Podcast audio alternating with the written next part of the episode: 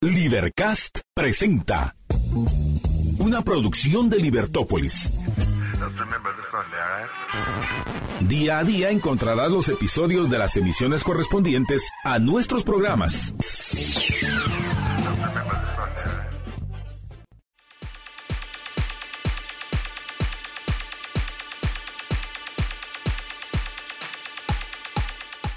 Es viernes 27 de enero del año 2023 y estamos muy felices de estar con ustedes esta mañana. Em, esta mañana vamos a ver los titulares, eh, vamos a analizar también varias de las notas que vienen hoy en los medios de comunicación y por supuesto que como siempre eh, llevándole la mejor información. Empezamos con el diario Prensa Libre. Candidatos piden al Tribunal Supremo Electoral al, y a Cortes certeza jurídica. Presidenciables afirman que el éxito del proceso electoral depende del trato igualitario para los partidos y esperan que no haya violencia. Esto en la página principal y en la página 8 también del el diario Prensa Libre, 8 y 9. Piden a Cortes y al Tribunal Supremo Electoral garantizar elecciones limpias presidenciables proclamados hablan al respecto de la ley, transparencia y temor de que haya violencia.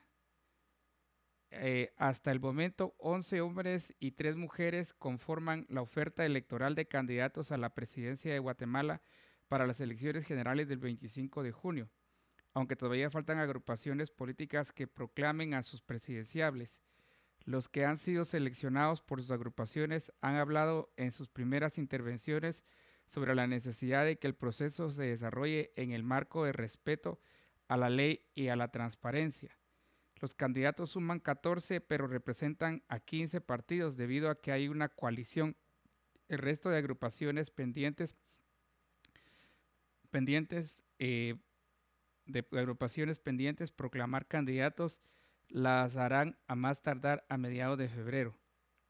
Tras la convocatoria de elecciones el 20 de enero, todos los que deseen ser candidatos para cargos de elección popular pueden presentar su papelería ante el registro del Tribunal de Ciudadanos del Tribunal Supremo Electoral. Será esta instancia la que determine si es viable la inscripción de los ciudadanos que se postulen para cargos públicos. En junio próximo, además de la elección de presidente y vicepresidente, los guatemaltecos tendrán que elegir a 160 diputados de la décima legislatura, 360 corporaciones municipales y a 20 representantes para el Parlamento Centroamericano. Algunos candidatos que ya fueron proclamados conversaron con Prensa Libre y Noticiero Guatevisión. Otros fueron consultados días después. Sus primeras impresiones sobre el proceso de elecciones van en la línea del que se debe promover la participación y que el Tribunal Supremo Electoral y demás tribunales deben garantizar transparencia y respeto a la ley durante el proceso. Otros dijeron que temen por la violencia manche el proceso o que la mala aplicación de las leyes pueda desembocar en un posible fraude.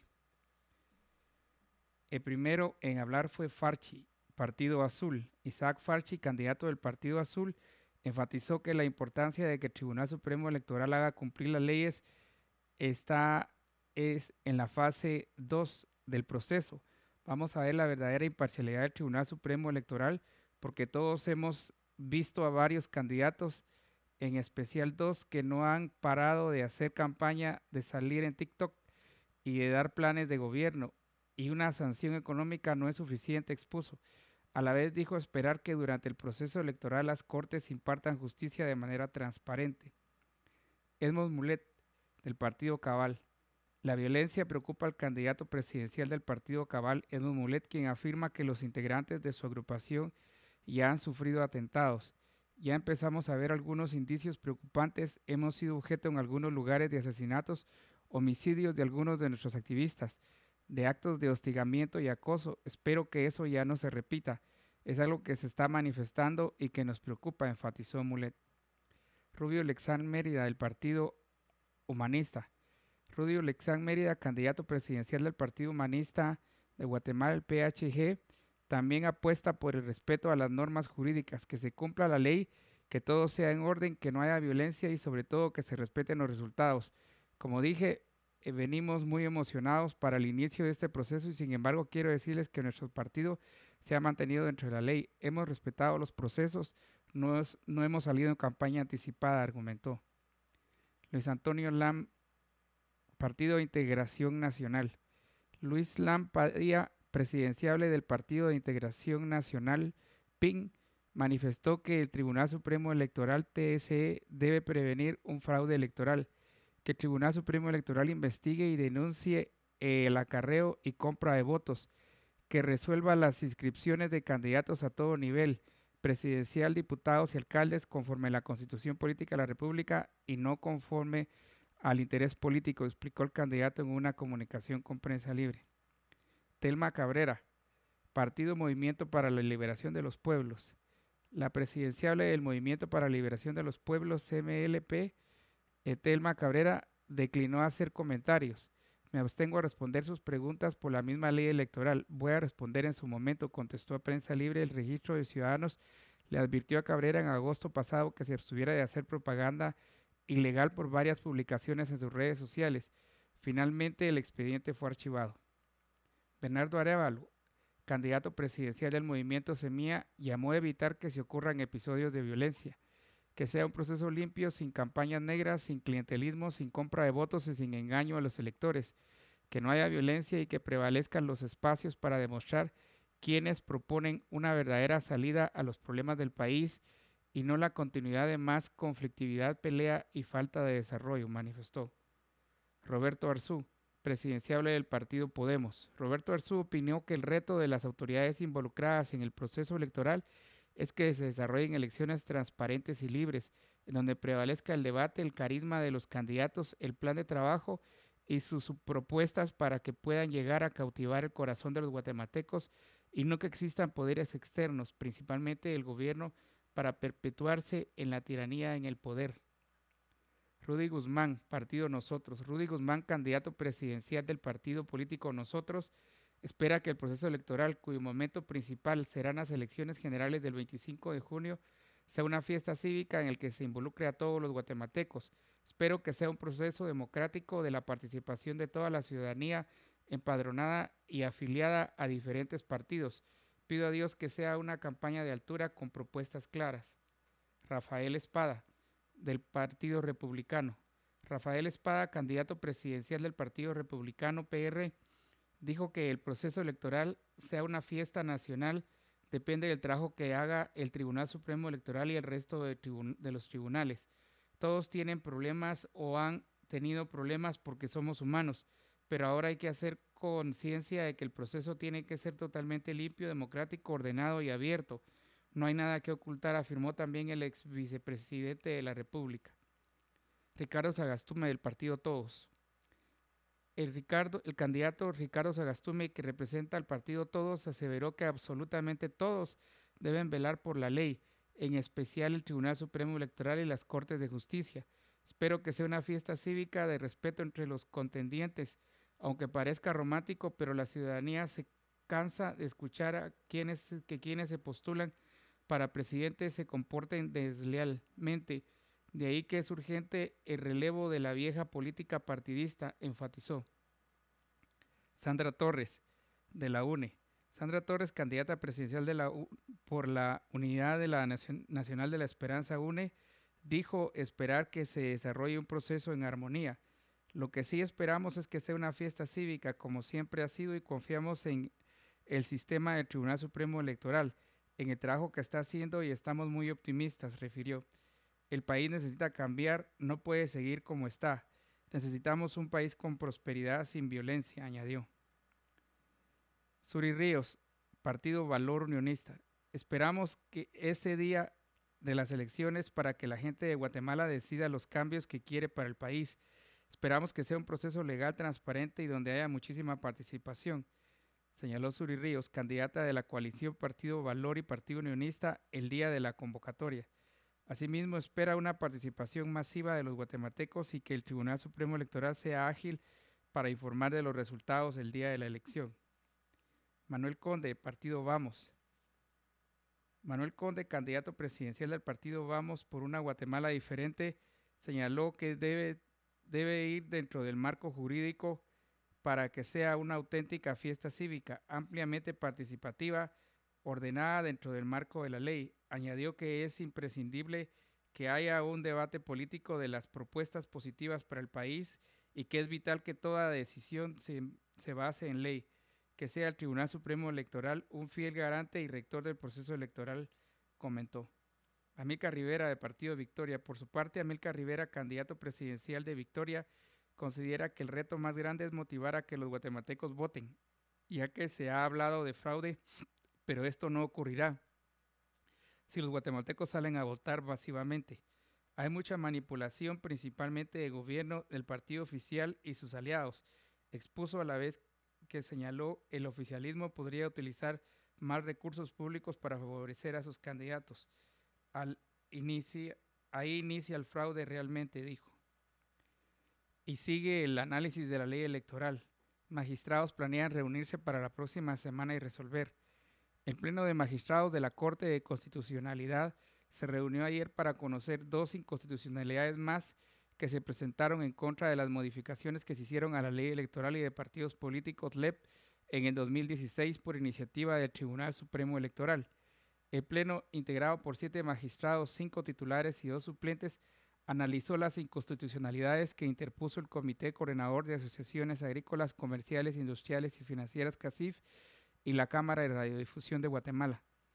Las acciones están contenidas en los expedientes 54, 65, 63, 50, 2022, en los que comparecieron Gerardo Eduardo Mendoza Palacios, representante de la Cámara, y Hernán Federico Girón del Rey, presidente de CACIF. El máximo tribunal informó que el Pleno de Magistrados continuará con el análisis y se tiene previsto que se reúna en la próxima semana para resolver en forma definitiva.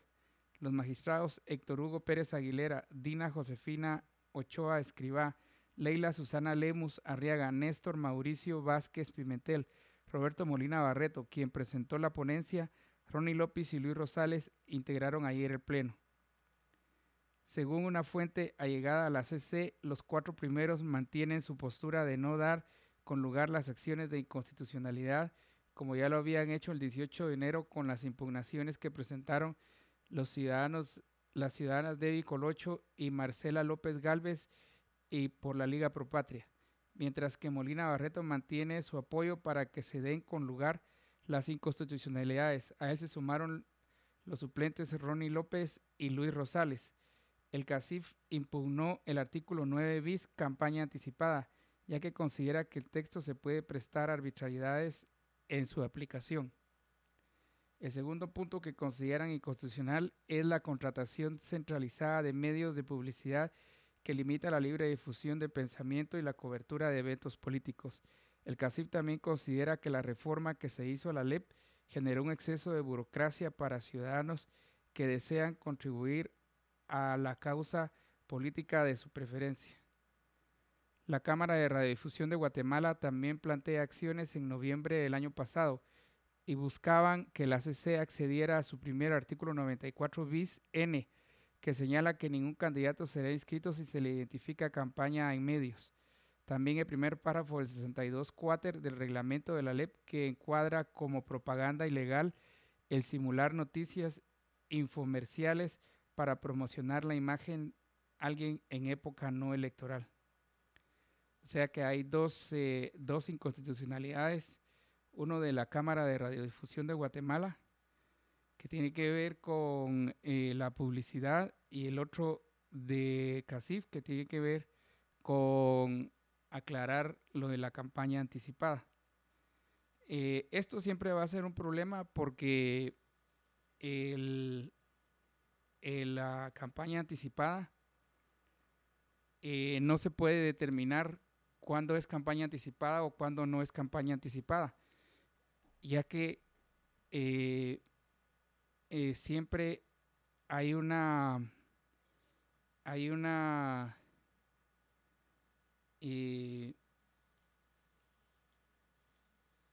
hay una forma especial que dice la ley de, campaña anticipada.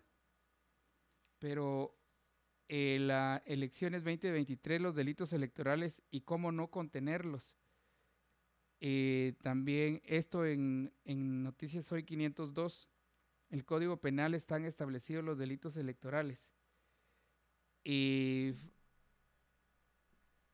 y también eh, los tipos de delito. El Ministerio Público tiene identificados los principales delitos electorales que ciudadanos políticos y financistas cometen. El Código Penal contempla al menos 18 diferentes delitos electorales, los cuales se agudizan durante el proceso electoral. La fiscal de delitos electorales del Ministerio Público, Lisbeth Pérez, explicó que durante el proceso electoral 2019 los delitos con mayor incidencia fueron coacción al elector, abuso de autoridad con propósito electoral, falsedades material e ideológica, perjurio y turbación del acto eleccionario. Este escenario podría mantenerse durante 2023, aunque hay otros delitos que podrían ser cometidos. Tipos de delitos. Aunque los delitos electorales pueden ser cometidos por cualquier persona, algunos por su naturaleza son cometidos de acuerdo a la función de los ciudadanos, es decir, si son funcionarios, candidatos políticos o financistas. Ciudadanos. Abusos propósito electoral. Consiste en destruir o impedir el libre ejercicio de la propaganda política, por ejemplo, la destrucción de la propaganda. Tiene una sanción de uno a tres años de prisión. Coacción contra la libertad política. Este es otro delito. Consiste en ejercer violencia o amenaza para impedir o coartar el ejercicio de cualquier derecho político. Este delito está penado con prisión de seis meses a tres años. La sanción aumenta si lo comete un funcionario electoral o empleado del Estado generalmente eh, es el doble, el doble, el doble de, de, de, castigo lo que se tiene cuando es un funcionario público. Perjurio, lo cometen ciudadanos que declaran ante el Tribunal Supremo Electoral que reside en un lugar con el fin de ejercer el voto en ese lugar, el cual no es su residencia. La sanción es que es de prisión de seis meses a tres años y una multa de 50 mil quetzales. Candidatos y funcionarios y financistas. Falsedad material e ideológica. Quien hiciere documentos públicos, documento público falso o alterare uno verdadero o quien con motivo de autorización de un documento público insertara o hiciera insertar declaraciones falsas concernientes a un hecho que el documento debe aprobar. En ambos casos la sanción es de dos a seis años de prisión. Este es de falsedad material e ideológica. Financiamiento electoral. Este es amplio, pero se refiere a la persona que aporta a la organización política más del 10% del límite máximo de gasto de campaña. La sanción es uno, de 1 a 5 años. O sea que nadie puede aportar más de 10% del total de campaña eh, el límite máximo de gastos de campaña. Es lo que está diciendo este, este delito. fiscalización electoral sin fondos. El representante o miembro de la organización política que impida al Tribunal Supremo Electoral realizar su función de control y fiscalización con respecto al financiamiento de la agrupación política, la sanción es de 1 a 5 años de prisión. Abuso de autoridad con propósito electoral lo comete el funcionario o empleado público que utilice su autoridad o ejerza su influencia para beneficiar o perjudicar electoralmente a una organización política. La sanción es de uno a tres años de prisión. ¿En dónde denunciar? Si eres víctima o testigo de un delito electoral, puedes presentar la denuncia directamente ante el Ministerio Público. Todo tipo de actos ilícitos que vulneren el derecho al sufragio se pueden denunciar ante el Ministerio Público en cualquier oficina de atención permanente y a través de aplicación de denuncia. Toda denuncia debe ir eh, debidamente sustentada a través de indicios que permitan establecer que existen vestigios de la comisión del delito, finalizó Lisbeth Pérez. Otros delitos. Durante el proceso electoral hay otros que también han sido cometidos. Uso de documentos falsificados cuando se intenta votar con un DPI que no pertenece a la persona. Turbación del acto eleccionario cuando se interrumpe violentamente el proceso electoral en algún centro de votación y coacción del elector cuando se manipula a la persona para que apoye a determinado candidato. Violación del secreto del voto cuando se pide a la persona mostrar por quién votaron a cambio de un beneficio. ¿Cuáles fueron los delitos de mayor incidencia en 2019? Coacción electoral. O sea, cuando se manipula a la persona para que apoye a determinado candidato. Abuso de autoridad. Esto es para quienes están en el poder.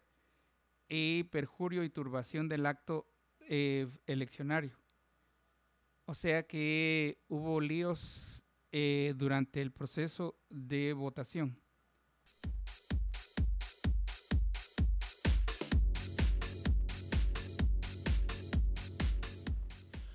Continuamos con más de la información para este día. Vamos rápidamente a los titulares de nuestro diario para hoy, que es viernes 27 de enero de 2023.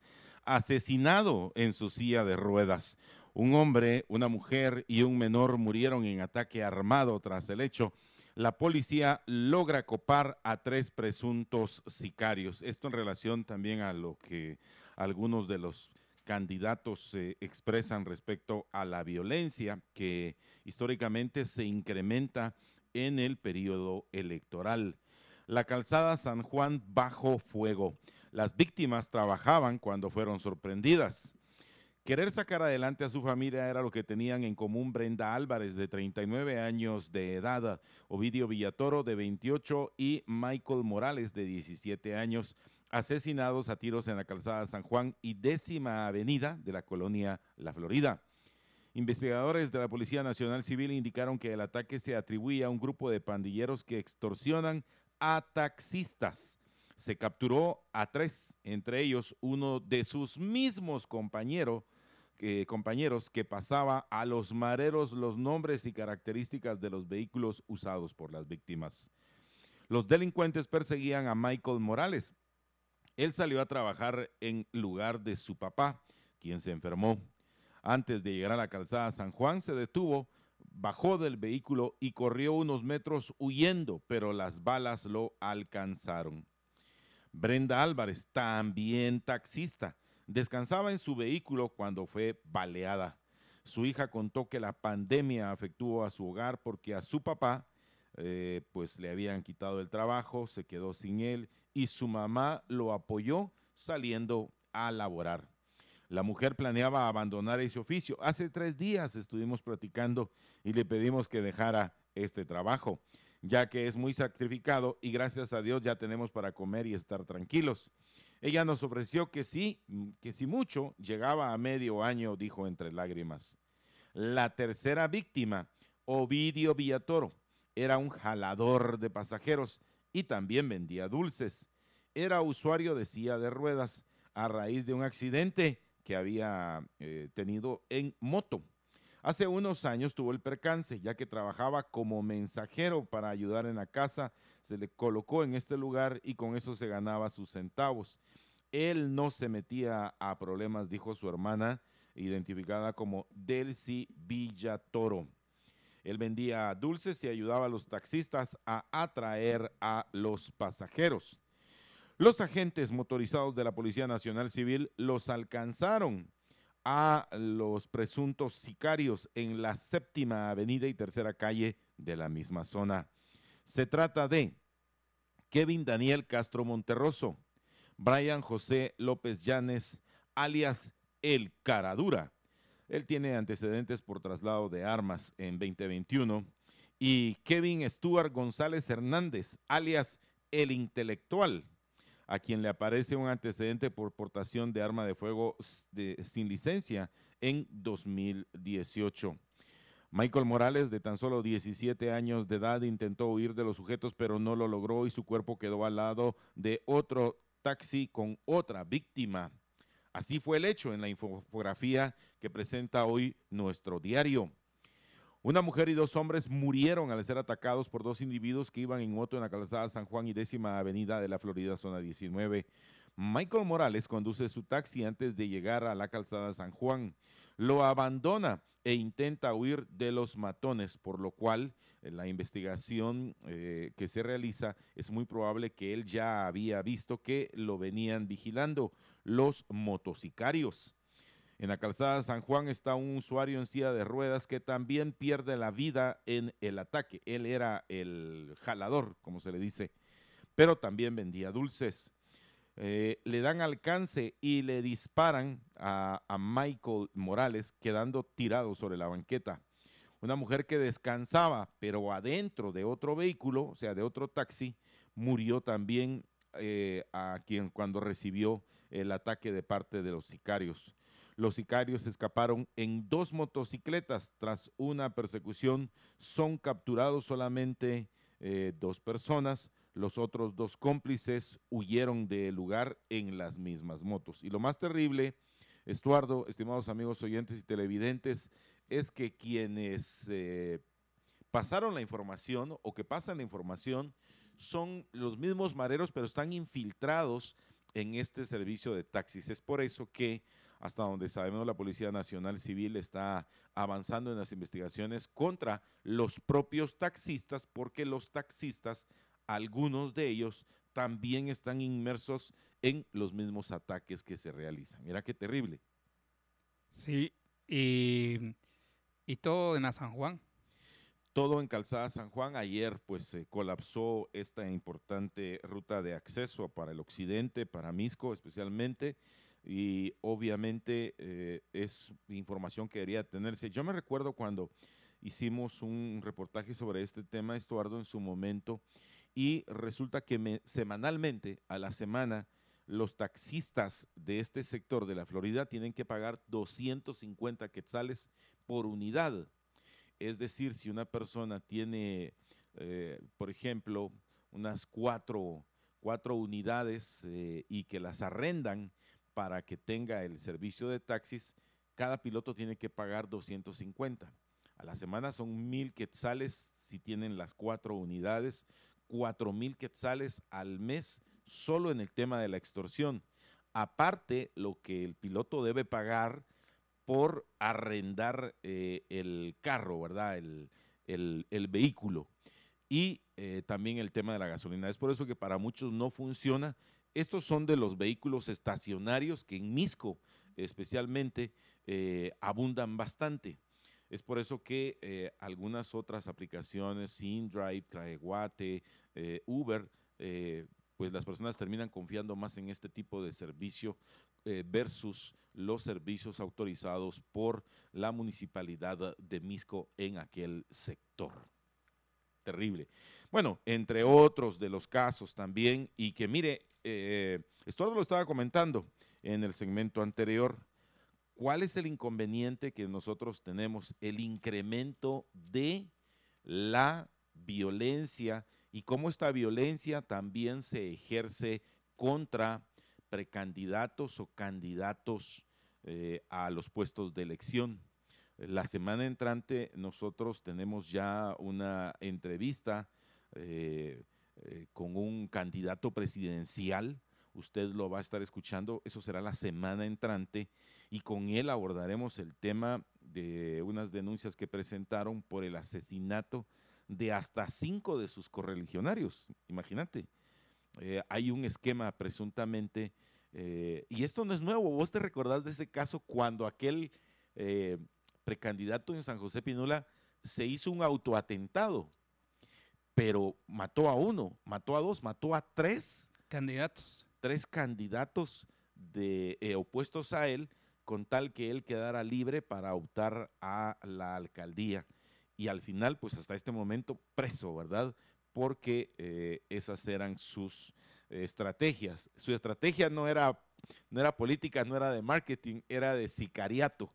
Asesinando a los demás, eh, creía que podía tener él algún tipo de situación. Pues esto es lo que dice hoy en, en portada Prensa Libre, ¿verdad? Que esperan que candidatos piden al Tribunal Supremo Electoral y corte certeza jurídica.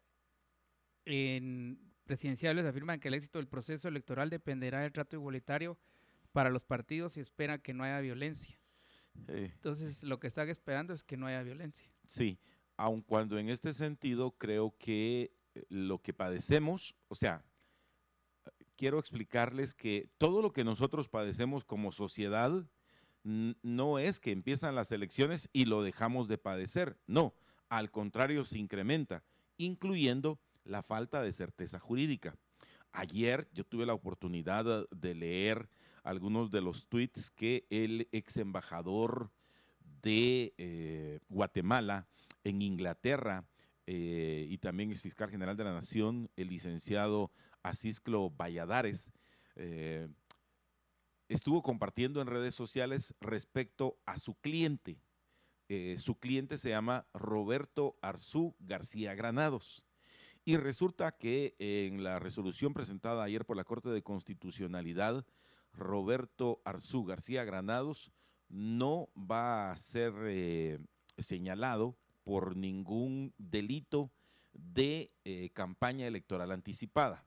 Como ustedes saben, el señor Roberto Arzú García Granados estuvo eh, utilizando las redes sociales para promover lo que él considera su oferta populista, es decir, la, aplicar de inmediato, según él, la pena de muerte y la quiere aplicar por fusilamiento.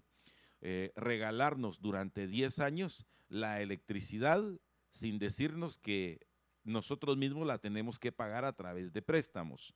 Eh, decir que va a bajar, por ejemplo, los precios de la medicina cuando ya empieza a conocerse por ahí, y creo que un, par de colegas periodistas tienen la investigación, que lo están financiando las farmacéuticas. Las farmacéuticas ahora cambiaron de de candidato y presumiblemente a quien están financiando es al señor Roberto Arzú García Granados.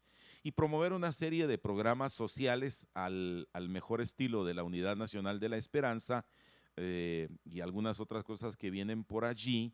Eh, entendemos, eh, según infiero de las entrevistas que él ha concedido, que el señor Roberto Arzú García Granados sigue un tratamiento para no caer en la adicción que tenía hace cuatro años apenas, cuando él pues eh, cayó en las garras del alcoholismo y la drogadicción, eh, dicho por él mismo. Entonces, resulta que todo lo que él hizo, fíjate Estuardo, simple y sencillamente ya no tiene problemas.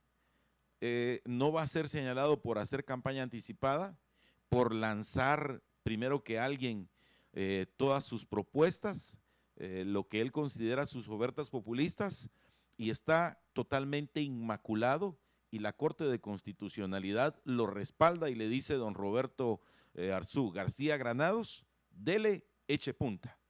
Y el otro caso es también el, el que el propio Tribunal Supremo Electoral anunció ayer que ya está completamente inscrito, o sea, no en proceso de inscripción, sino que ya está inscrito eh, como candidato a la alcaldía del municipio de Misco, el señor eh, Ernest eh, James Brand, me parece que se llama también. Ah, no, él es Ernest Steven Brand, más conocido como Neto Brand. Pues resulta que también todo lo que él hizo anunciar que iba a ser presidente de Guatemala, que quería ser presidente de Guatemala. Eh, se recuerdan que ese fue uno de sus eh, principales motivos por lo cual eh, se realizó aquella pelea, ¿te recordás? la pelea de 17, 18 segundos. Uno se levantó a ir a traer sus cervezas, cuando regresó ya había terminado la pelea. Pues resulta que igual todo eso no es campaña anticipada. Todo eso no es campaña anticipada, así que esa es la certeza jurídica que ofrece el Tribunal Supremo Electoral para este proceso eleccionario, Estuardo. Sí, pero lo que están pidiendo es que no haya violencia tampoco, ¿verdad? Mira, ese es un tema muy difícil. La violencia, eh, creo, eh, y ojalá yo estuviera completamente equivocado, pero creo que va a seguir en aumento.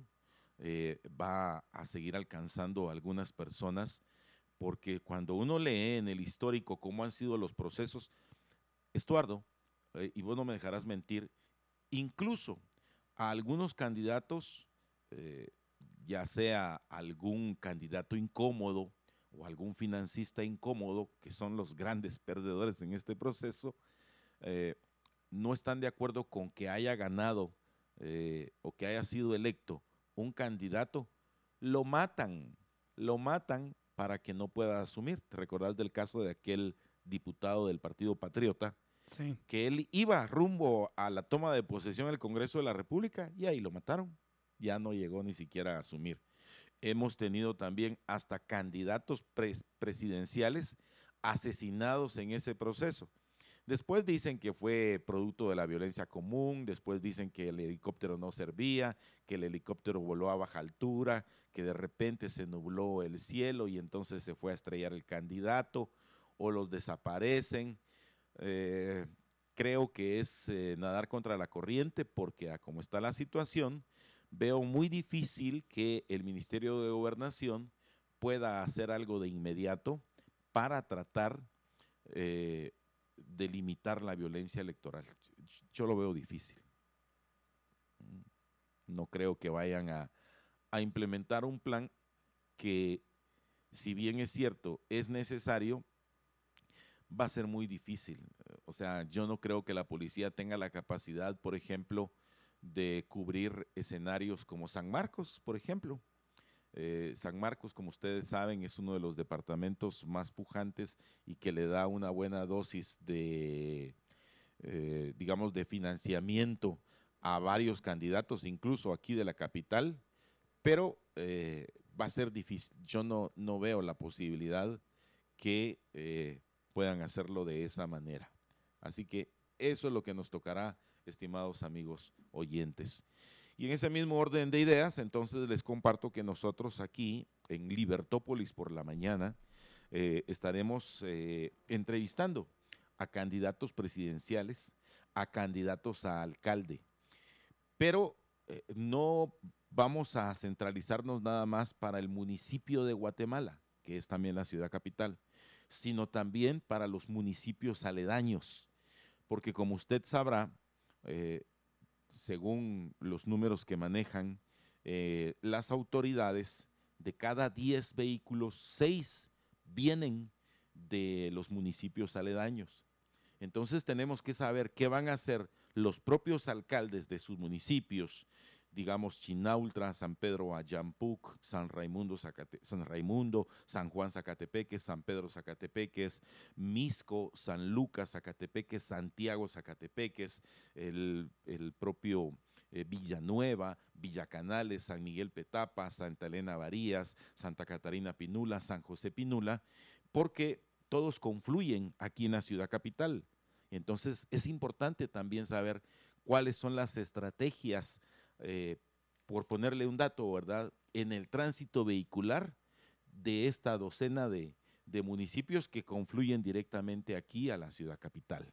Entonces, eh, va a ser importante ese ejercicio en el cual nosotros queremos participar y tenemos las puertas abiertas para los candidatos presidenciales, eh, a los candidatos a alcaldes, pero también a los candidatos a las 160 curules que ofrece el Congreso de la República para saber también cuáles son sus ideas sobre el proceso eleccionario y cuáles son sus propuestas para saber qué es lo que ellos desean alcanzar.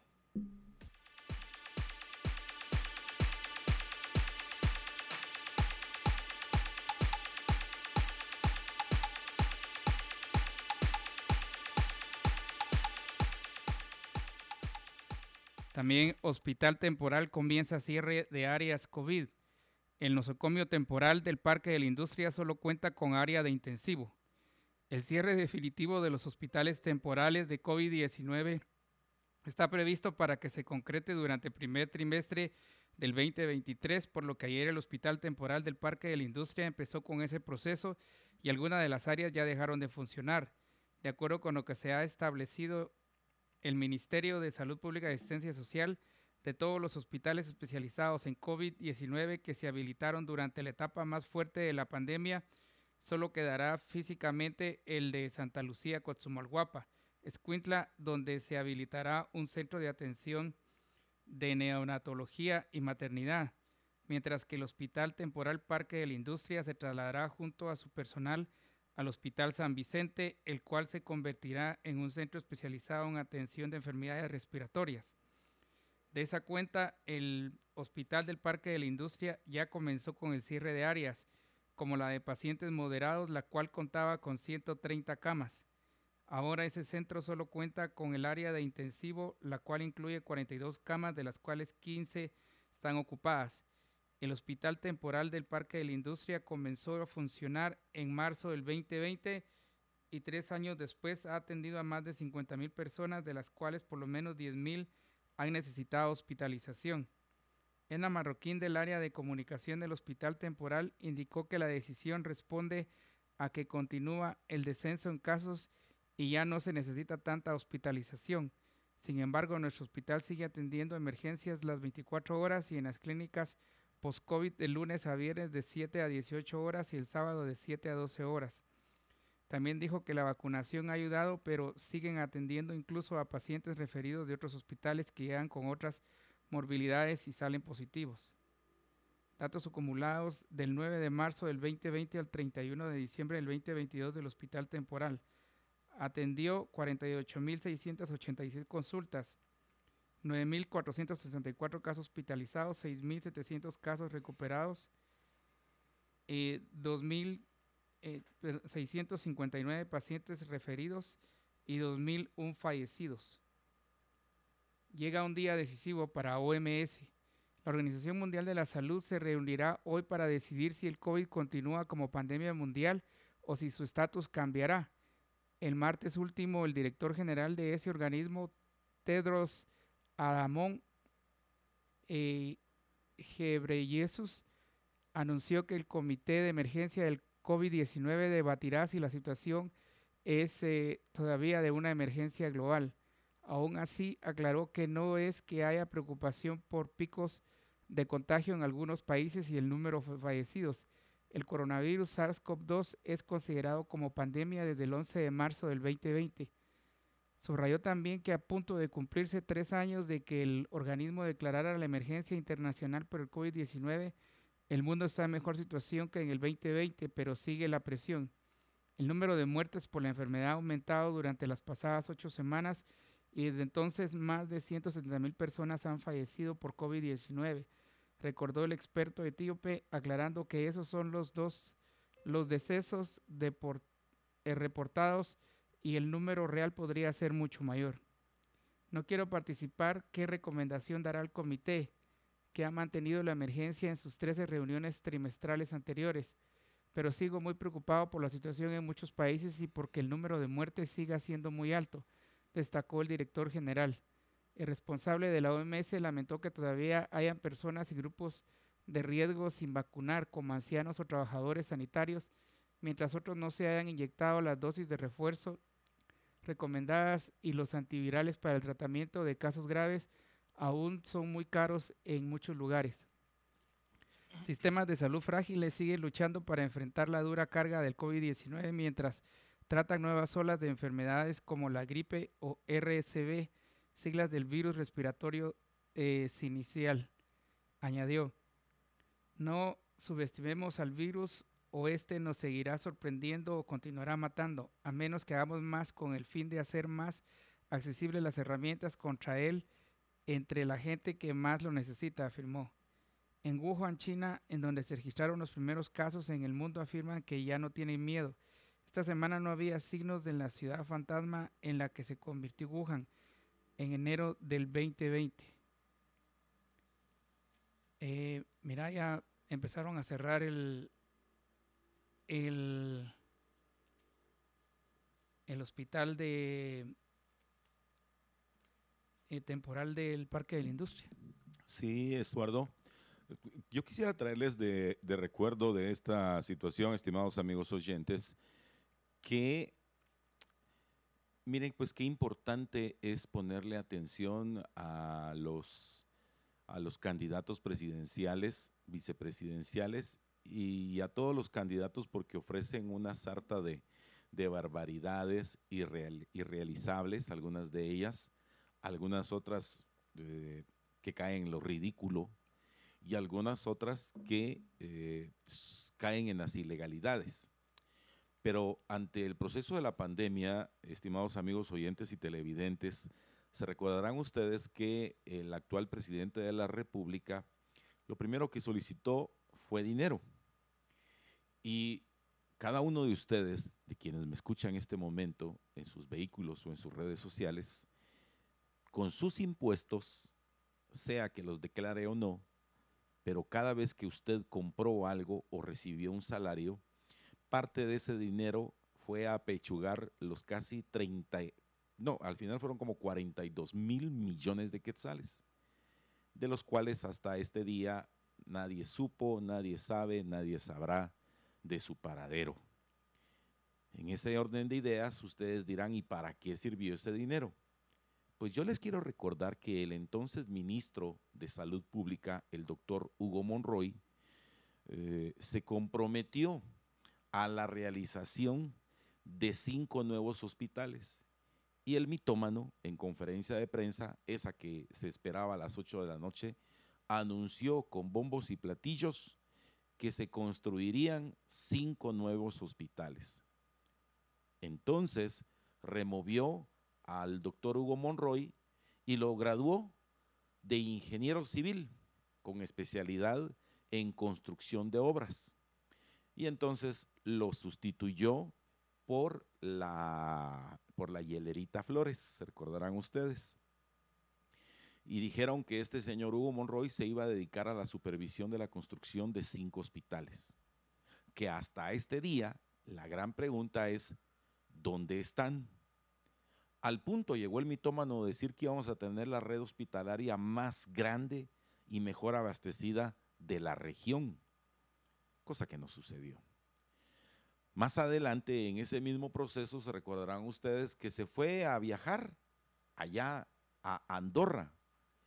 Y desde Andorra, él dijo, vamos a adquirir otros cinco hospitales que iban a ser hospitales eh, provistos por una fuerte cantidad de millones de quetzales, lo cual sumaría aquí en Guatemala 10 hospitales al servicio de todos los guatemaltecos. Sin embargo, cuando hay una emergencia y las personas no, pues no pagan X y no tienen esos servicios y no les alcanza para, para pagar un, un seguro de gastos privado que lo lleve a un hospital privado, ¿a dónde creen que van? Van al Hospital Roosevelt o van al Hospital General San Juan de Dios. Y la promesa eh, que jamás fue cumplida de los famosos 10 hospitales se quedó en el aire. Sin embargo, ya a estas alturas es muy probable que le hayan acreditado otra vez su salario al doctor Hugo Monroy por no hacer nada respecto a los hospitales. Tal vez a estas alturas ya le depositaron ahí su jugosa jubilación a la Hielerita Flores por tampoco hacer absolutamente nada y muy probable ya tiene acreditado el actual ministro de Salud, Francisco Coma, su salario, mientras que usted y nosotros no tenemos esos 10 hospitales. Entonces, Estuardo, esta noticia, concatenándola, que cierren el hospital, para ellos es motivo de alegría, porque para las familias que de una u otra manera, por diversas circunstancias en este periodo de pandemia, perdieron a un hijo, perdieron a un hermano, perdieron a un familiar, estoy absolutamente convencido que jamás, pero jamás de los jamases van a votar en su vida por un partido que nos mintió, que nos engañó, como este partido Vamos, y que hasta este día no se sabe, no se supo, no se sabrá qué hizo con esos 42 mil millones de quetzales.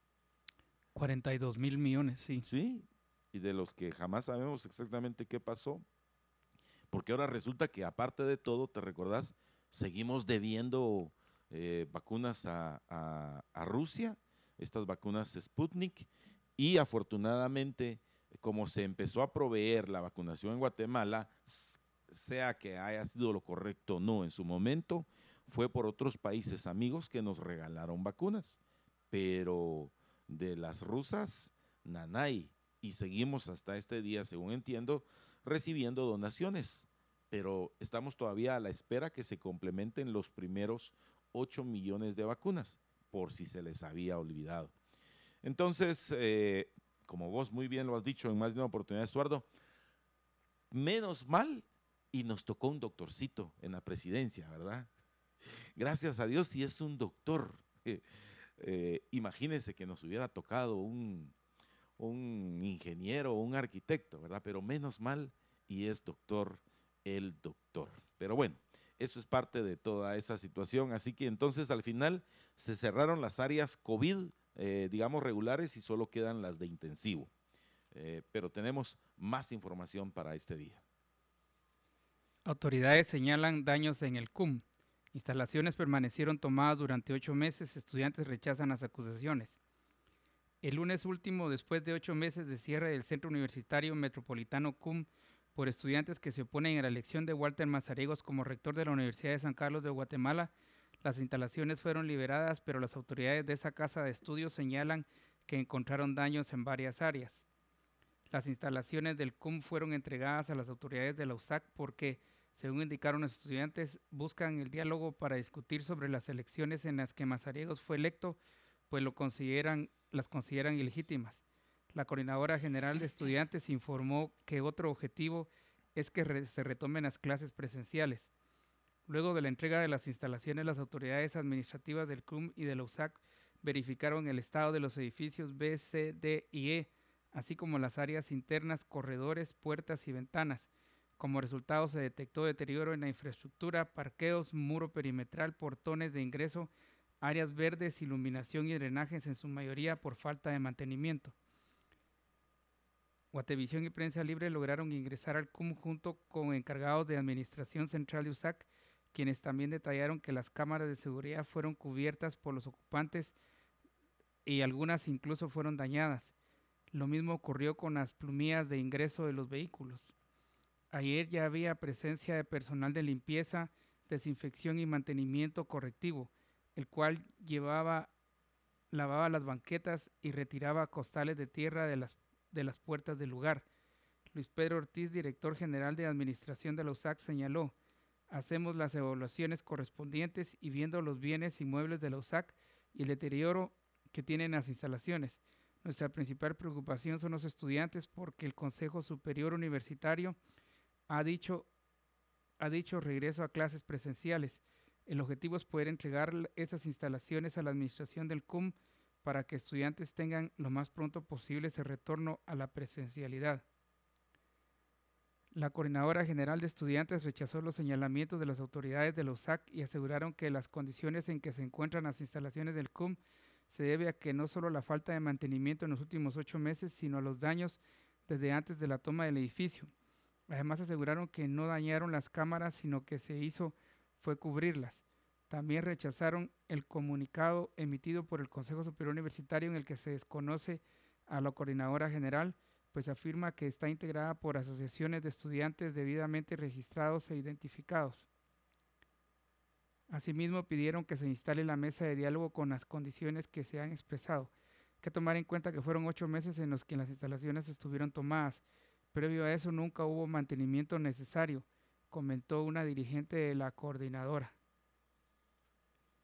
Ocho meses, eh, ocho meses tomado el CUM. Que es el Centro Universitario Metropolitano, Metropolitano, el que está aquí nomás en zona número 11. Correcto. Mira, pues, eh, eh, Estuardo, estimados amigos oyentes, ahí encontramos una situación bien difícil porque hay que recordar que el, actual rector magnífico de la Universidad de San Carlos de Guatemala, la gloriosa, la tricentenaria, la, estatista, resultó que se revelaron un grupo de, de sus estudiantes en contra de las elecciones y eh, en el lugar de empezar un proceso legal, eh, es decir, una denuncia que diera como resultado una investigación por parte del ente encargado y que esto fuera unado a pruebas, a diferentes elementos, lo que hicieron fue irse por una toma de unidades académicas de los edificios y también eh, por acciones de hecho, algunas de ellas vandálicas.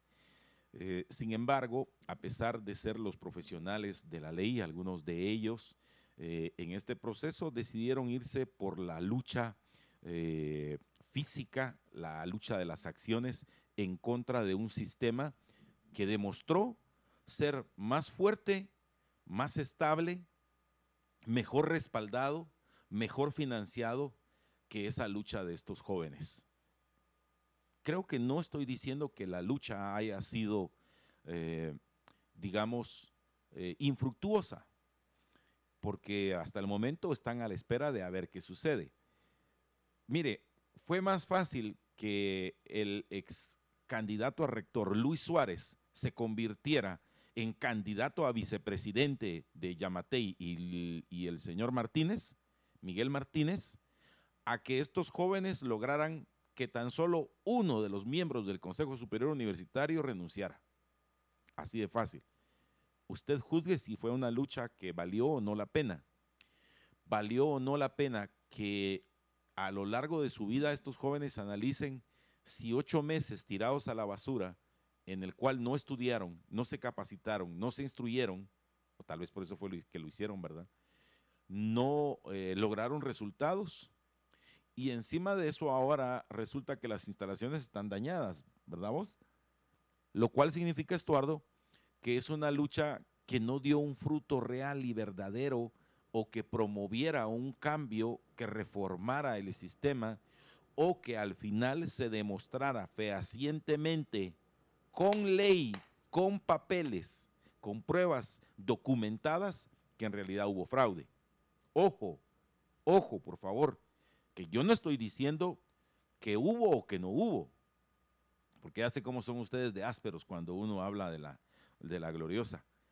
Pero lo que les estoy diciendo es, si para muchas personas efectivamente hubo un fraude, entonces, ¿por qué no tomar esas pruebas, presentarles ante la ley y entonces recibir el apoyo de todo el estudiantado y decir, señores, aquí hubo fraude? Pero tomar una instalación en rechazo al presumible fraude, pero no demostrarlo ante los, ante los poderes de la justicia, entonces eh, no tuvo sentido. Y encima de eso, ahora las instalaciones dañadas, ¿no será que al final, y, por favor interprétenme bien estas palabras, ¿no será al final que en la búsqueda de una solución solo nos terminamos haciendo más daño? que buscando alternativas, procesos que mejoren esas elecciones, solo nos hicimos más daño, le limitamos la posibilidad de estudiar, la limitada de progreso, de bienestar y de desarrollo a miles de estudiantes sin lograr nada a cambio? ¿O será que ese, eh, que ahora es un grupúsculo de estudiantes, eh, realmente son motivados por otros intereses también económicos y solo estamos viendo la pelea de un grupo económico e ideológico contra otro grupo económico ideológico y que en esa lucha el estudiantado, el que realmente quiere estudiar para salir adelante, para sacar adelante a su familia, para hacerse de un buen trabajo, para emprender un buen negocio, es el único que pierde. Pero se los dejo ahí para su reflexión. También el diario Prensa Libre ha titulado Aceptan haber lavado dinero para Archila. Trabajaron para empresas ligadas con exministro de Energía y se cogen a la aceptación de cargos. Cuatro ejecutivas, ex ejecutivas de empresas ligadas al exministro de Energía y Minas, Erika Archila, optaron ayer por la figura de aceptación de cargos durante una audiencia por el caso Mecanismo de Corrupción MEM y admitieron ante la jueza que lavaron dinero para el exfuncionario quien está prófugo de la justicia. Según logró probar la Fiscalía Especial contra la Impunidad FESI, el conglomerado de empresas que representaban a las acusadas sirvió para lavar 75 millones de quetzales y 477 mil dólares, 3.6 millones que obtuvo el exministro. Las acusadas aceptaron los cargos y la jueza de mayor riesgo E Eva Recinos les impulso penas conmutables, beneficio que determina la figura de coaceptación de cargos. Joyce Patricia García Méndez, quien fue ejecutiva de las empresas eh, Business Publicitas, Teorema, Canal Antigua y Anuncios Televisivos, fue condenada por asociación ilícita a tres años de prisión y por lavado de dinero a dos años. A Olga Lidia López Hernández se le relacionó en la investigación con Conveyors, Business, Publicitas y Teorema. Fue condenada por lavado de dinero por complicidad a ocho meses de cárcel y por asociación ilícita a tres años. Silvia Leticia López Hernández fue empleada del exministro de Canal Antigua, anuncios televisivos y representaciones televisivas. La jueza la condenó a dos años de prisión por lavado de dinero, por complicidad y por asociación ilícita. Recibió tres años de cárcel. Karina Elcira Pérez Gamboa fue vinculada con Conveyors Business Publicitas. La condena que recibió fue de tres años de cárcel por asociación ilícita y dos por lavado de dinero en complicidad. Mira que se, eh, se acogieron a la, a la aceptación de cargos. Es una, una figura. Ahora, lo que no me queda claro, tal vez me ayudas a aclararlo, Estuardo, estas personas, eh, una vez aceptado esto, eh, ¿van a poder quedar en libertad por la cantidad de años que les dieron? Sí. Sí, porque todos son menos de cinco. Ok, pero tienen que hacer el pago de una caución económica. Exacto. No viene incluido el dato de cuánto van a tener que pagar. No. Pero mira, eh, ¿cuánto es el total de lo que nos robaron a vos y a mí y a todos los estimados oyentes? Lavar 75 millones de quetzales y 477 mil dólares, unos 3.6 millones de quetzales que obtuvo el exministro. O sea, 75 millones de quetzales más los otros, más los tres puntos y algo, más los cuatro y no sé cuánto, o sea, son más o menos como 80 millones de quetzales en total. Y entonces vengo, porque la ley me da esa posibilidad, y digo, mire, sí es cierto, sí se los lavamos. Ah, vaya. Entonces pago una caución, ya no hay más investigación, ¿verdad? Porque ahí se terminó ya la persecución judicial. Correcto. Y ya quedó en libertad. Ah, está bien, ¿verdad? Les fue bien. O sea, analizándolo así les fue bien. O sea, voto la taza, se quebró la taza. ¿Quién la quebró? Yo la quebré. Ah, vaya, está bueno. Ya, tranquilo, no hay inconveniente. Si manché el piso, si se regó, si después alguien se lastimó con eso, no importa. Son 80 millones de quetzales, se, acojan, se acogen, bueno, entre ellos no sé, pero se acogen a esta, a esta medida eh, que brinda la ley y automáticamente gozan de su libertad, pagan la caución económica y se acabó la persecución penal. Le fue bien, ¿verdad? Eh, en ese sentido. Y las empresas representadas por el señor Archila en su momento, bien, gracias, porque hay que recordar, a mí me encanta ayudarles a recordar, estimados amigos oyentes, que el señor Archila se acogió a un proceso de asilo en los Estados Unidos por persecución política. Le dijo a los gringos, aquí está mi dinero, quiero invertir aquí. Eh, y, fue a, y fue a buscarse un estado bien feo. Se fue a la Florida, ahí a la ciudad del sol, en donde entiendo, entiendo que ahora es un magnate inmobiliario, porque le dijo a los gringos, aquí está mi dinero, quiero invertir, quiero construir, quiero comprar tierra, quiero hacer edificios le dieron el asilo político y entonces se detuvo el proceso para traerlo a Guatemala.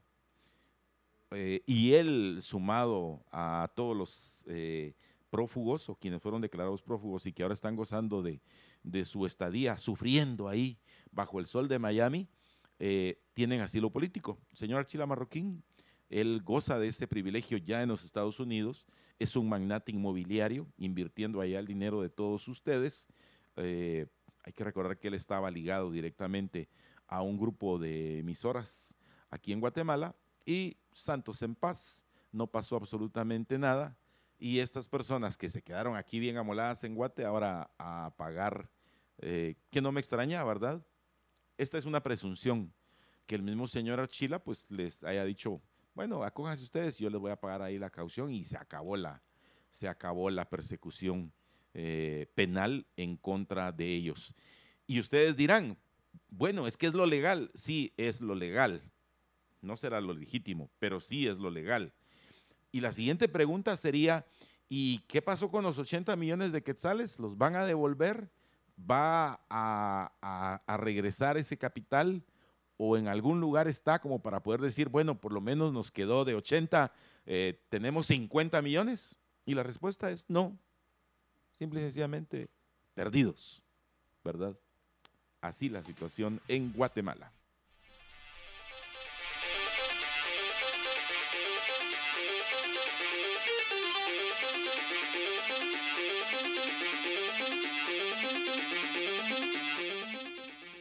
Este 2023, Quinfica cuida tu salud naturalmente con productos detox, antiestrés, energéticos naturales y mucho más. Quinfica, tu laboratorio natural. Visítanos hoy en tiendas Quinfica cerca de ti. Estamos en Montúfar, zona 1, 2, 9, 10, 13 y 15. También en San Nicolás, Majadas y Antigua Guatemala o haz tus pedidos al WhatsApp 4022 2256. 4022 2256 en internet como quinfica.com y en Facebook como Quinfica Medicina Natural. ¿Y qué creen? Pues volvieron a subir los precios en las gasolinas, la gasolina súper regular y también en el diésel. El diésel es el que más ha sufrido el incremento. Es bien curioso, ¿verdad? Porque yo insisto en el tema. Eh, y, sé que esto eh, les causa cierto eh, resquemor a muchas personas cuando tengo que mencionar a la hermana República de El Salvador.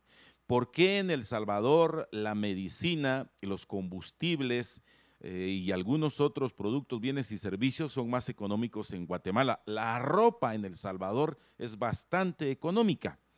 Eh, obviamente allá hay un proceso por medio del cual se, eh, digamos así, se incentiva la industria textil en el hermano país de la República de El Salvador. Y bueno, resulta que eh, en Guatemala, una vez un producto es subsidiado, oh sorpresa, empieza a subir de precio. ¿Se recuerdan ustedes aquellos años en los cuales eh, uno optaba por un vehículo y mejor si era eh, diésel, turbodiesel, con motor diésel, todo lo que sonaba diésel, en la compra, digamos, era mm, un poco más elevado, variaba en unos cuantos miles de quetzales, pero en el mantenimiento uno decía, a las que el diésel siempre estaba más económico. ¿Se recuerdan de esos años, queridos oyentes? Pues ahora, cuando entramos en este proceso de los subsidios, resulta ser que el único eh, combustible que sigue subsidiado es el diésel. Y resulta ser que el único combustible con incremento es el diésel. Ah, échense ustedes ahí la pensada, ¿por qué será? No creo que sea por el oligopolio, ya ustedes están rápido de mal pensados.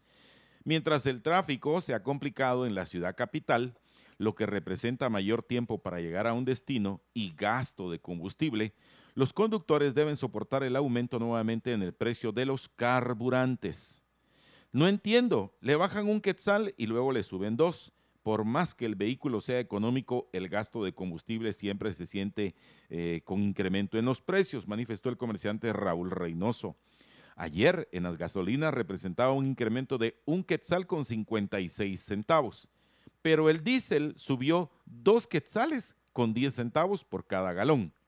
Por ejemplo, el galón de gasolina regular en autoservicio oscilaba entre 34.25 y 35.69, mientras que el precio de referencia del Ministerio de Energía y Minas es de 34 quetzales con 13 centavos. O sea que nada que ver, anda desfasado como por unos 50. En la super, el precio de referencia fijado por el Ministerio de Economía y de, perdón, de Energía y Minas era de 35.53, pero las gasolineras lo tenían alrededor de, entre 35.69 y 37.09, es decir, también como unos 50 más arriba del precio establecido por el MEM, o el precio de referencia, mejor dicho, no establecido, sino de referencia. El combustible diésel es el más afectado, pues el precio oscila entre 36.19, 37.59 superior, eh, mientras que según el Ministerio de Energía, y Minas debería estar en 35.49. Según Alberto Pimentel, ustedes se recordarán de él porque su hermano, el diputado, es el que está impulsando ahí todo este tema de los subsidios y algunas otras iniciativas de ley. Se ha visto cierta volatilidad de los precios, pero obedece a tendencias internacionales, particularmente por el incremento de la demanda generada por la apertura de la economía china. Ahí sí y no, eh, diríamos, primero, porque hay que recordar que nosotros de este lado del, planeta utilizamos el, combustible con la referencia de Texas. El West Texas Intermediate. Exacto. Y entonces, este que viene hasta aquí para nuestro consumo, eh, por ejemplo, cuando llega y lo depositan allá en Santo Tomás de Castilla, eh, igual los precios que nosotros pagamos tienen que tener, bueno, tienen un incremento por el denominado impuesto de circulación, impuesto por mejoramiento y mantenimiento de la, red vial en nuestro país. Y ese eh, impuesto adicional, es decir, que cuando viene aquí, por decirle algo, ¿verdad? Cuando viene aquí cuesta 30, pero nosotros, nosotros no, los disfuncionarios le aumentan 4.70 a esos 30 porque presumiblemente es para que usted pueda manejar en todo el territorio nacional con una red vial en perfecto estado, cosa que sabemos que no es real. Entonces, ¿para qué pagamos ese impuesto? Pero por aparte usted, para que su vehículo lo pueda mantener libre de arriba para abajo eh, y en cualquier lugar poder manejarlo, tiene que pagarle un impuesto adicional por esa circulación. Y por aparte, el, eh, quien eh, importa el combustible tiene que pagar igual su IVA, su ICR y, y también tiene que pagar una factura especial por traer ese tipo de producto eh, con el cual va a prestar un servicio. Esto no sucede de esa manera en El Salvador. En El Salvador, lo que hizo el presidente Nayib Bukele fue quitarle todos los impuestos para importar el producto. Es por eso que es más barato allá. Y encima de eso, durante el periodo de la pandemia y post-pandemia, lo ha mantenido con un subsidio. Es decir, ahí sí se siente entonces porque el presidente Nayib Bukele, a diferencia del presidente guatemalteco, entendió que si abarata el transporte de productos, bienes, servicios, es decir, de la verdura, de la papa, del maíz, del tomate, del frijol, eh, de todos estos productos, se abarata la economía del hogar, abarata la canasta básica. Y una vez abaratado eso, la sensación, la percepción es que el dinero sí alcanza. Mire, tan fácil, tan sencillo de comprenderlo. Pero aquí no, aquí las autoridades encarecen esos eh, líquidos vitales, como el combustible, y entonces sube la factura para que traigan de Almolonga, Paraguate, eh, digamos la papa, la zanahoria, eh, de todo Occidente, las lechugas, eh, pues todas las verduras prácticamente, o todas las que nosotros les decimos hierbas. Eh, y, del otro lado, digamos de Oriente, las frutas, ¿verdad? El melón, la papaya, la sandía, se hace mucho más caro. Y entonces la percepción que tienen las personas cuando llegan es que el dinero no alcanza. Entonces viene el, mal, el, el maligno, iba a decir, pero la verdad es que sí, ese poder maligno de los, eh, de los, presidentes, y de todo su equipo decir, subsidiémoslo mucha, para que entonces se abarate, cuando en realidad lo que deben hacer es eliminar los impuestos. Los impuestos directos, aparte que son un doble impuesto, una doble tributación, lo único que hacen es encarecer las finanzas del hogar, la economía básica, y buscar soluciones socialistoides como los subsidios que no sirven para absolutamente nada. Y para mientras usted bien amolado, pagando más caro su combustible, sea diésel o sea gasolina regular o super. Sí, de nuevo suspenden apertura de juicio. Por décima ocasión el juicio en el caso Hogar Seguros se suspendió a causa de que no asistieron tres abogados defensores de los dos acusados del caso. Al inicio de la audiencia, la jueza del Tribunal Séptimo Legal, Ingrid Vanessa Cifuentes, explicó que recibió las excusas de los abogados de Luis Armando Pérez Borja, ex jefe de operaciones de la Comisaría 13 de la PNC. La juzgadora explicó que los defensores Julio Guillermo Rendón y Edwin Abel Gómez Pastor notificaron el miércoles último en la tarde que asistirían a otra audiencia que estaba programada a la misma hora que el debate en el caso Hogar, Hogar Seguro. El abogado Héctor Paul Pineda, defensor de la acusada Lucinda Marroquín Carrillo, ex subinspectora de la PNC, también presentó excusa por el tratamiento médico. Llama la atención que un día antes se excusen, comentó Edgar Pérez, togado que representa a las familias de las niñas fallecidas en el incendio del hogar Seguro Virgen de la Asunción. Mira, eh, este caso ya es décima vez que se suspende. A la gran. Pero es interesante que se suspende eh, no por los órganos de justicia, sino por las personas que están eh, sindicadas de este grave delito, del asesinato de estas niñas por eh, proceso de incineración, estando vivas. miren, e, esto es doloroso decirlo, estimados oyentes, cuando uno tiene pues cierto grado de sensibilidad. Estuardo y estimados oyentes, estoy casi convencido que este caso eh, va a quedar en el olvido y no va a tener condenas. Si en caso llegara a tener alguna condena, eh, ya solo queda en el ambiente de la condena moral, porque eh, primero que nada, la, la, vida de estas jovencitas, independiente de, de la vida de ellas, sino la vida como tal, ¿verdad? Como seres humanos, la vida de estas jovencitas eh, fue truncada de una manera horrorosa, eh, terrible, quemadas en vida, por Dios santo. Eso es algo que debe tocar nuestra sensibilidad. Pero algo sucede en nosotros los humanos por algún tipo de circunstancias. Eh, mi abuelita le decía de una manera, pero tal vez no es la más apropiada de decirle, pero Aquí vimos nuestro proceso de indignación, hoy incluso los titulares eh, en Soy 502, y, de verdad, de veras ustedes lo hago con el más profundo respeto que, que pueda sentir mi alma en la conmiseración de este caso. Pero nos indignamos más por el asesinato de tres perros que la indignación que nos duró tan poco por el asesinato de quemar vivas a más de 40 jovencitas. Creo que 42 fueron al final, ¿verdad? Entonces, eh, pero eso somos nosotros los guatemaltecos. Si algún extranjero nos está escuchando en este momento y entiende el español, se dará cuenta de cuán dura es mi palabra.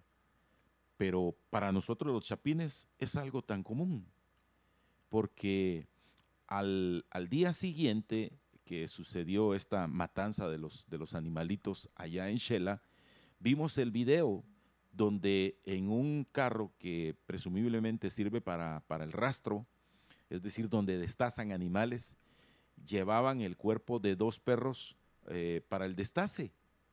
Y ahí, oh sorpresa, por alguna razón ahí no hubo indignación. Eh, sabemos también que eh, ahora se abrió una temporada para, aquí en Guatemala, fíjate vos, Estuardo, para cazar mapaches. Se abrió una temporada para cazar mapaches, para cazar, creo que eh, aquí está, eh, mapaches y ardillas. Pero como no son domésticos, nos pela, nos viene del norte, ¿va? que maten a cualquier cantidad de mapaches. Yo ni siquiera sabía que nosotros tenemos una alta población de mapaches, fíjate. Lo sabía de Estados Unidos. No sé si alguna vez te tocó que llegabas a un parque y mirabas a un mapachito por ahí, ¿verdad? O las ardillas. Yo ardillas, la verdad, y, se los digo con toda honestidad, he visto un mi par de ardillas allá en Huehue, pero tampoco es que sean muchas. Y ahora se permitió la caza de, de mapaches y de ardillas aquí en Guate. Entonces somos bien contradictorios. Basado en eso, es que le digo que en algún caso llegara a tener una condena el quemar vivas a más de 40 señoritas eh, va a ser ya casi que solo moral, porque nosotros somos ese tipo de pueblo. Nos indignamos más por este tipo de circunstancias que por la vida de ser humano. Nos indignamos más porque pierde un equipo de fútbol a perder 42 mil millones de quetzales. Nos indignamos más por alguien que pues sufre algún tipo de percance que indignarnos porque en nuestra cara nos mintieron diciéndonos que nos iban a hacer 10 hospitales y no nos hicieron ni uno solo. O sea, ese es el guatemalteco. Por eso, yo sé, yo sé que le caí mal a Antier o ante Antier cuando le dije, es que los candidatos son los mismos. ¿Verdad? Es que los candidatos para diputados son los mismos. Los candidatos para alcaldes son los mismos. Los candidatos para vicepresidente y presidente son los mismos pero no miramos que los que elegimos somos los mismos.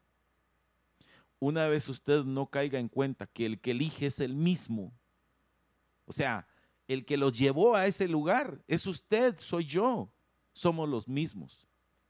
Y para cerrar nada más este, esta reflexión, solo le dejo en su corazón. Solo cambiando la manera de pensar puede cambiar usted su manera de vivir. El que entendió, entendió.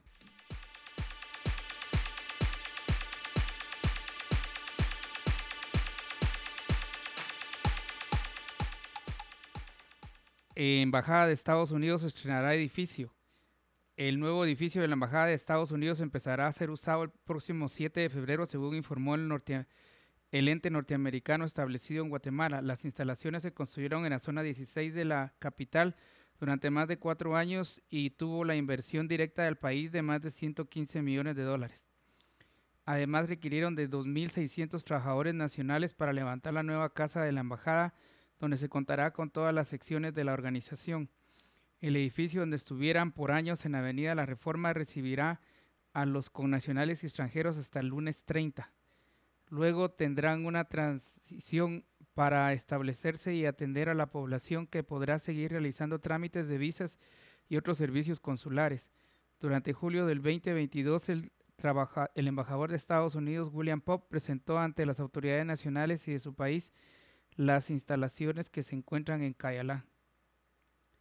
Mira, ya no va a estar aquí en la reforma. No, fíjate, Estuardo, que cabal el último día que va a atender la embajada americana, según me hicieron eh, eh, informar, es para el, lunes 30, es el último día que atienden aquí en Avenida La Reforma.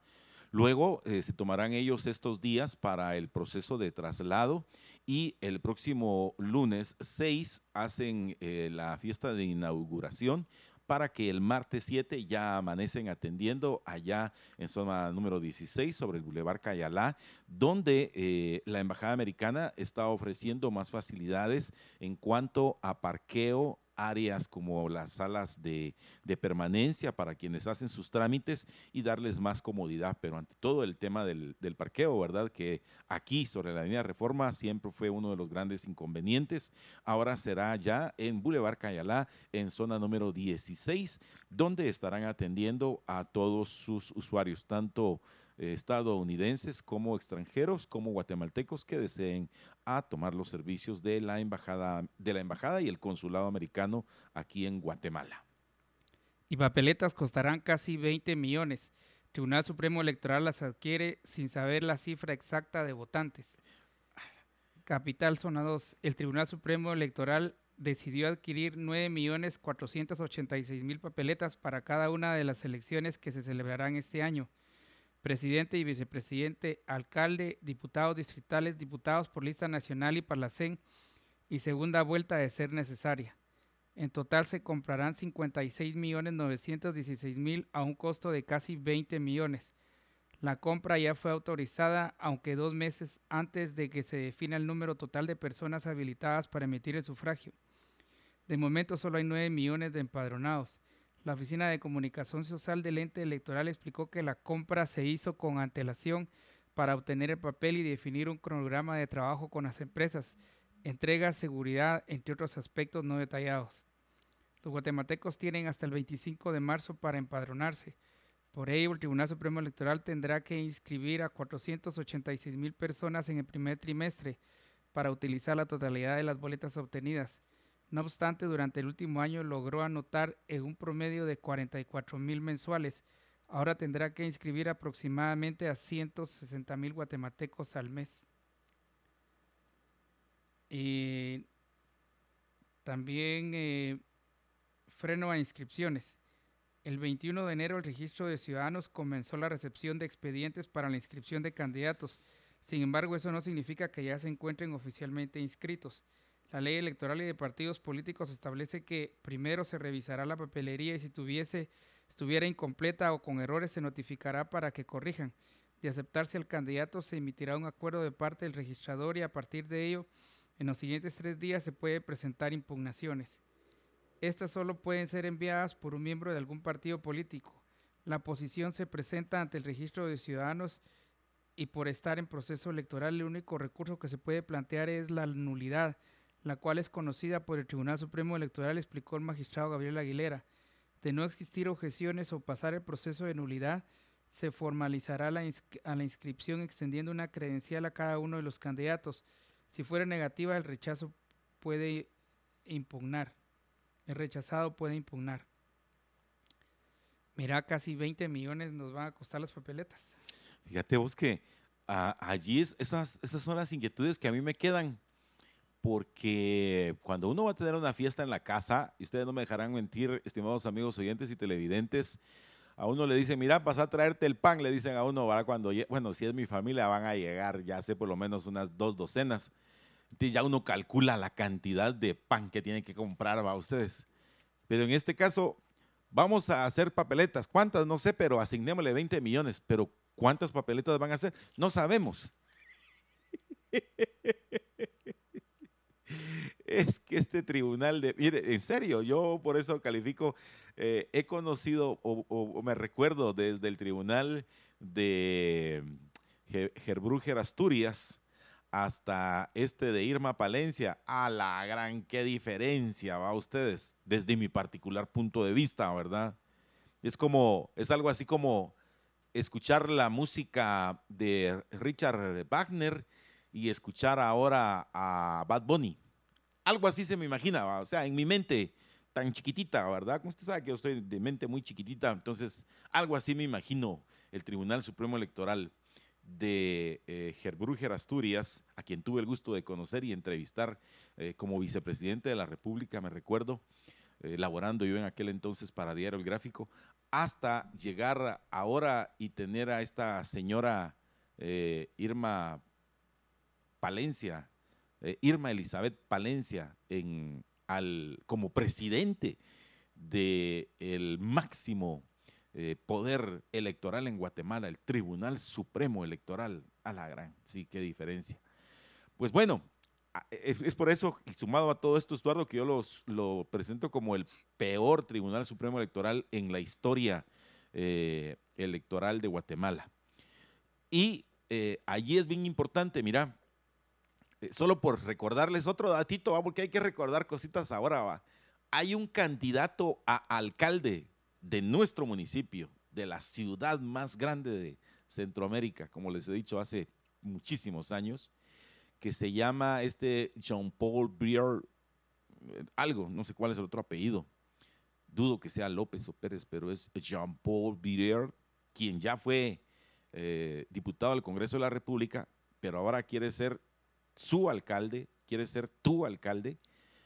Eh, por culpa de él se mandaron a hacer, eh, creo que, eh, más boletas y nos costaron como 2.5 millones de quetzales adicionales porque en, lugar de decir no, de plano que no, y él sí creyó que iba a ganar la alcaldía, tal vez por eso ahora se va a tirar otra vez porque cree que a usted ya se le olvidó lo que hizo hace tres años y meses y ahora usted sí le va a dar su voto. Pero nos sale carísimo este proceso electoral, Estuardo. Carísimo. Y es por eso que es tan importante la administración de los recursos públicos de óptima manera para que no vayamos a tener inconvenientes. Creo que este es el principal punto eh, al cual debemos de prestar atención, que las boletas, o sea, el papel, las papeletas electorales gocen de todo el proceso de seguridad, de custodia para que no nos vayan a dar gato por liebre. Así es. Sí, tienen que tener un sistema de seguridad también eh, establecido. Sí, y la custodia, porque no sería la primera vez, eh, incluso aquí en Guatemala, donde se pierden y después aparecen otro montón ya marcadas de diferente manera, ¿verdad? De lo que uno cree. Pero bueno, eso lo tendremos que esperar. Sí. Bueno, tenemos que irnos hombre, quedémonos. Miren, solo una cosa adicional, rapidito, rapidito. Eh, para usted que sueña con ingresar a la Universidad de San Carlos de Guatemala, le comparto que ya se abrió el calendario oficial para la quinta prueba. Es decir, los que ya perdieron la primera, la segunda, la tercera, la cuarta, se abre un próximo proceso para una quinta y ahora sí dicen que es la última oportunidad para aspirantes al ciclo 2023 en la gloriosa, la tricentenaria, la estatal Universidad de San Carlos de Guatemala. Que tengan buen fin de semana. Gracias, Eduardo, que la pases bien. Buen fin de semana también.